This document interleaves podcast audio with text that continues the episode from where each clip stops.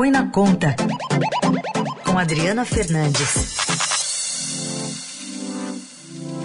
Tudo bem, Adri? Bom dia. Bom dia, Carol. Bom dia a todos os ouvintes. Nessa sexta-feira 13. Odri, me conta como é que está sendo a narrativa do governo para empurrar, por exemplo, a inflação alta é, para as costas dos governadores, enfim, tentando tirar um pouco a adesão dessa crise aí por parte do governo. Pois é, Carol, a, infla, a inflação alta já está em 12 meses, quase, em, em quase não, em 9%, 8,99% em 12 meses, continua acelerando e o presidente Jair Bolsonaro agora é, coloca a culpa nos governadores. A inflação é um assunto que uh, qualquer presidente perde popularidade. Eu mesmo acompanho bastante as redes sociais e vejo as reclamações dos apoiadores do presidente Jair Bolsonaro é, da alta da inflação, alta do combustível, alta do diesel, tanto que ele é, quer, quer, quer repassar agora a culpa para os governadores. Como é que ele tem feito isso? Você avalia que isso vai colar? Olha, é difícil dizer se cola. Eu acho que entre os apoiadores dele tudo tem tem colado, mas uhum. no caso da inflação, é, e agora principalmente nessas duas últimas semanas que o, a, o câmbio tem, a taxa de câmbio tem aumentado e também uh, os juros no Brasil, muito por conta desse, desse, dessa instabilidade né, que a, a economia está vivendo né, é, por, é, os ruídos né, que de Brasília, o aumento do risco fiscal, está sendo muito, está impactando muito o mercado financeiro, os preços do mercado financeiro.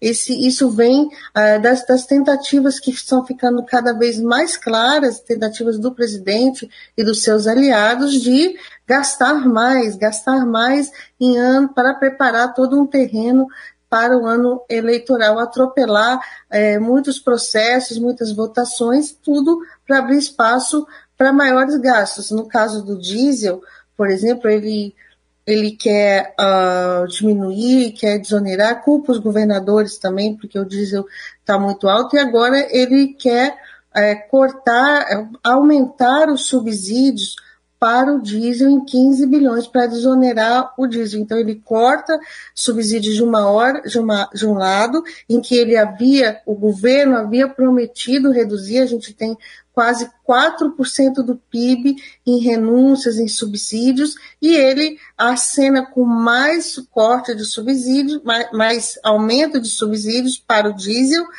é, cortando outros, cortando outros subsídios. Então, é, é, tem acontecido muitas medidas, a gente difícil de, de acompanhar o grau de velocidade que a gente vê aqui em Brasília é, para garantir é, essas para garantir maior popularidade. Tudo isso mexe muito uh, com esses indicadores e acaba criando um ciclo vicioso, porque ele, uh, o governo faz, avança, uh, traz mais perigo no entendimento da, dos investidores para as contas públicas, isso gera mais ruído no mercado, aumenta o dólar, o dólar impacta a inflação e assim vai formando esse círculo e gerando mais inflação é, a, a, expectativa de inflação ah, já está próxima, ah, pela pesquisa Focus do Banco Central, em 7% em 2021. É um índice muito elevado, tanto que o BC está agindo ah, com uma alta mais forte do, dos juros, foi um, um ponto, porcento, um, um ponto percentual agora, e está acenando com mais um ponto percentual na próxima reunião. E aí, por parte do ministro Paulo Guedes, o que, que pode sair? Pode sair essas, pode sair essas medidas que o presidente vai aí cobrando, no caso do diesel, uh, ele, ele vai promover essa desoneração. Porque essa semana aumentou, por exemplo, o preço da gasolina, mas não aumentou o diesel, né, Adri? Sim, o diesel, o diesel ele tem, tem um ponto importante no caso do presidente, porque ele tem entre seus fiéis apoiadores os caminhoneiros. Então, tudo que o presidente não quer nesse momento, a gente, ele, ele concedeu uma desoneração é, temporária do diesel, para isso ele aumentou a carga tributária dos bancos por um período, né? E agora ele tem que dar uma solução.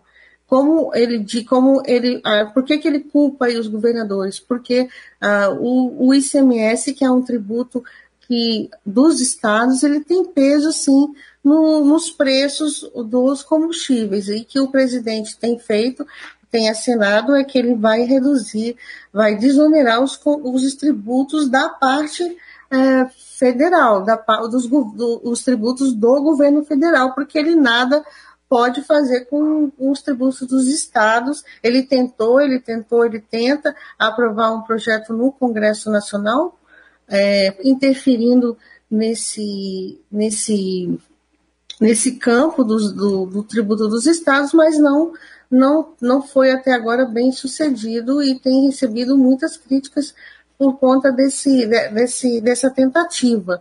Então, ele promete mais desoneração agora dos tributos federais para o diesel para dar uma acalmada aí nos caminhoneiros. Muito bem. Bom, seguimos acompanhando.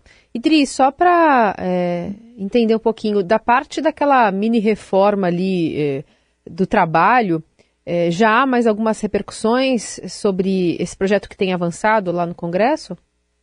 Carol, muitas críticas, né? Porque muitas críticas, as centrais sindicais se posicionando contra o projeto e ah, ele muda muito a, a forma de contratação. Eu tenho citado aqui na nossa, na nossa coluna, aqui na Rádio Dourado, desde o início, quando o relator do projeto apresentou mudanças, são mudanças que. E são três programas dentro, três programas de forma de contratação dentro do, do mesmo do programa que eles não, não, não eles se misturam, se interpõem, e a, é muito difícil saber qual que realmente é a estratégia do governo. Parece que eles foram colocando as coisas ali na MP, né, com o aval do relator, mas não sabem, então, ainda. Uh, é, tirando para todos os lados, no caso uh, desses programas de emprego e que muda, né, que uh, essas contratações sem vínculo, uh, sem vínculo empregatício.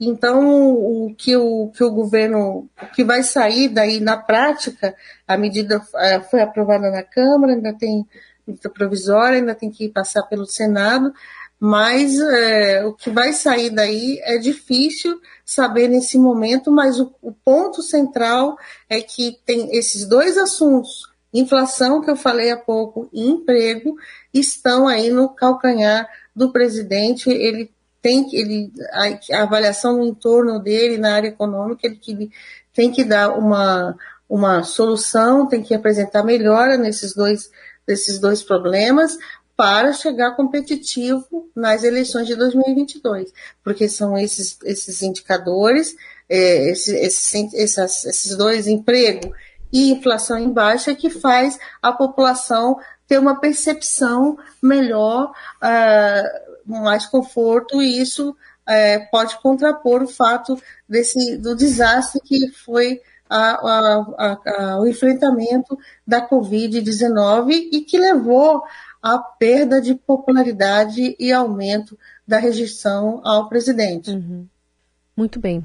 Adri, obrigada pelas informações de hoje. A gente volta a se falar na segunda. Até segunda, ouvintes e Carol.